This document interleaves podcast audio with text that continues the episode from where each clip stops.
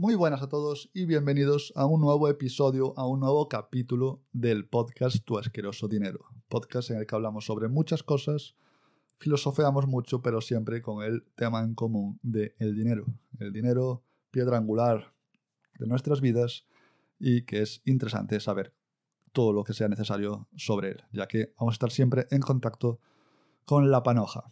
Ya sabéis que si queréis estar en contacto de cerca podéis pasar por www.javalince.com y ahí tenéis más contacto con el dinero, que es lo que nos interesa. Bueno, vamos con el episodio de hoy. 8 de enero de 1935, un año antes de que la guerra civil en España eh, de comienzo, pues nace en Mississippi Elvis Aaron Presley. Elvis Presley, Elvis para los amigos. El tupé más famoso de la historia, vamos. Eh, un enérgico y atractivo zagal con una fantástica voz que se convirtió en uno de los personajes más reconocidos del mundo entero. Innumerables éxitos que se escuchaban una y otra vez, y se escuchan a día de hoy, al son de la caja registradora haciendo el ruido del dinero. Y es que el bueno de Elvis llegó muy, muy, muy, muy lejos en la música, es una insignia de la industria, pero donde no llegó tan lejos fue en años cumplidos. A los 42 años, en el 77, murió de un ataque al corazón. Mundo conmocionado y su imagen se agrandó todavía más. Su tumba es a día de hoy, siglo XXII casi, estamos ya, un lugar al que la gente peregrina, sitio de peregrinación. Triste historia, pero que no acaba ahí. Elvis era bueno y movía muchísimo dinero. Y sigue moviéndolo, sigue moviéndolo estando muerto, sigue moviéndolo a día de hoy, sigue moviendo, la gente sigue escuchando a Elvis, Elvis sigue gustando.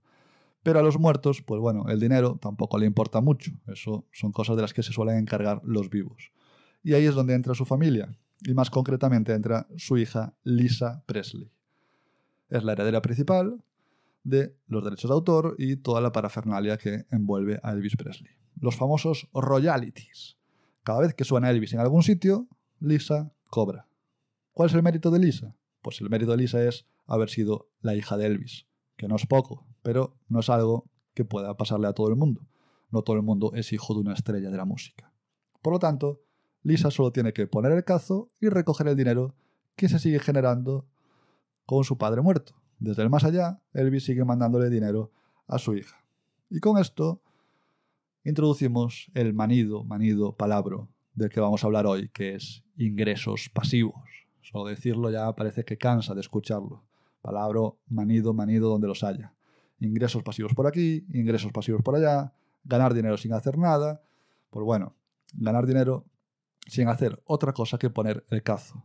Lástima, lástima que la realidad pues no es tan fácil como la pinta. Es verdad, es verdad que los artistas pueden estar cobrando muchas veces por un trabajo que hayan hecho una vez. Los royalties son un tipo de ingresos pasivos y además es un tipo muy, muy pasivo.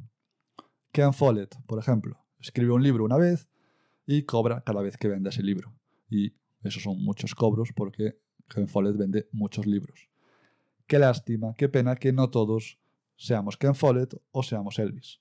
En el mundo real, pues la gente no triunfa con esa facilidad y el tema de ingresos pasivos fáciles pues deja ya de tener tanto sentido, vamos a decir.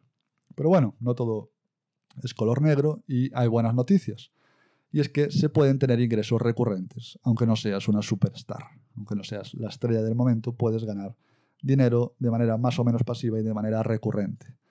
Imaginemos por un momento que no eres Elvis y que la idea de cobrar sin hacer nada, pues bueno, te hace ojitos. ¿A quién no? Pues genial. Lo primero que debes saber es que puedes cobrar sin hacer nada. Esto es posible. Pero también lo primero que tienes que saber es que no vas a ser millonario como Elvis. No vas a generar millones al día. Pero sí que puedes llegar a generar algo más o menos modesto, o algo incluso que te pueda dar para vivir, de manera más o menos plausible. No es tan atractivo como los millones de Elvis, pero pues podría darte bastante libertad. Imaginémonos que generas 500 euros, por poner una cifra así bastante baja, pero que está al alcance de prácticamente todo el mundo. Imagínate que generas 500 euros al mes sin hacer nada, sin hacer mucho. Cada mes recibes 500 euros. Pues bueno, 500 euros, pues dependiendo del país en el que estés o cómo sea tu ritmo de vida, pues no es mucho. Pero es algo. No es mucho, pero es algo. Y ese dinero, que puede no ser mucho, te puede dar cierta libertad. Quizá con ese dinero mensual, pues no sientas la necesidad de arrastrarte ante tu jefe cuando te pida que hagas horas extra en el trabajo. Pues claro, si tú tienes de alguna manera cubierto lo basiquísimo de manera pasiva, pues tienes ya más poder de decisión. El dinero al final está comprando tu libertad. Quizá si te quedas sin el trabajo, pues no tienes que estar mendigando en la siguiente entrevista a la que vayas y mostrando esa necesidad de por favor, por favor, necesito, trabajar. Hombre, quiero trabajar, pero no estoy cogido de mala manera y tengo que aceptar lo primero que pase por delante. Quizá si estás en casa, se te estropea la lavadora, pues puedes seguir lavando la ropa porque puedes hacerte con otra ropa. El tipo de eh, gastos imprevistos, pues los tendrías cubiertos. Y a las muy, muy malas, a las muy, muy malas, pues tendrías la seguridad de que en el peor de los casos tienes algo con lo que poder comprar algo de comida. De hambre no te vas a morir, que no es poco, vamos. Y es que cuando se habla de ingresos pasivos, rapidísimamente aparece la palabra de independencia financiera. Y eso es genial. Es decir, si algún día puedes vivir de tus ingresos pasivos, pues habrás alcanzado esa quimera, esa independencia financiera. Pero que no te vendan que eso es algo fácil y alcanzable rápidamente y sin riesgo. No es especialmente difícil y puede ser alcanzable, pero lo que no es es rápidamente sin riesgo. Es posible, pero no en poco tiempo si tienes una vida al uso, si tienes una vida normal.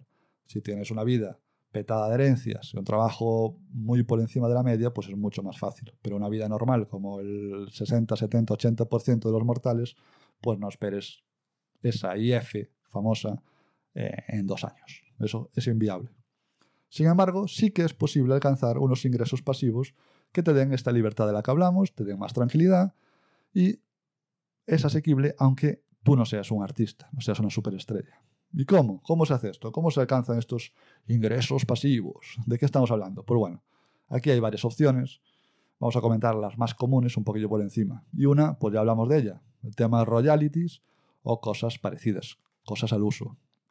Y esta, pues no es una manera fácil precisamente. ¿Por qué no es fácil? Porque tienes que poder generar algo que se venda en piloto automático.